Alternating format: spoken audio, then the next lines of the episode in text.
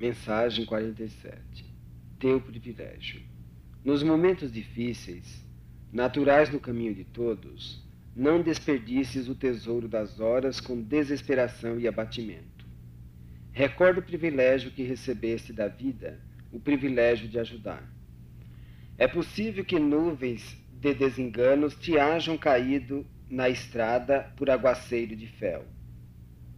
Isso, porém, não te impede levar algum consolo aos que vegetam em catres de sofrimento e que não tiveram no curso de muitos anos nem mesmo o mais leve sopro de qualquer esperança.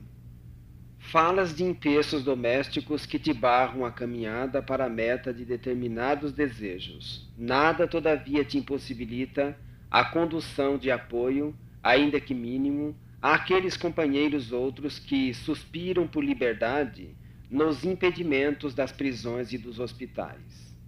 Referes-te a preocupações que te esbrazeiam o cérebro para responder com eficiência aos desafios do mundo.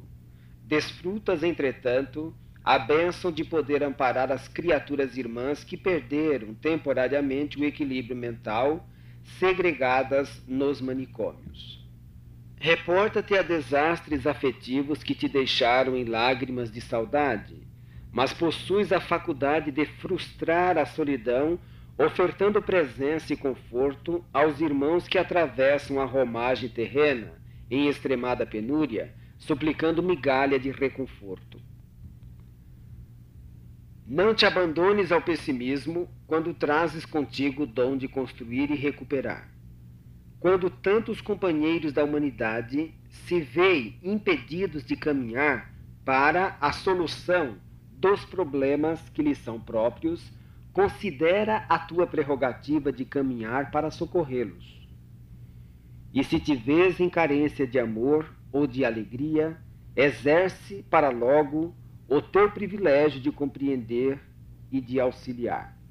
Quem sustenta é sustentado.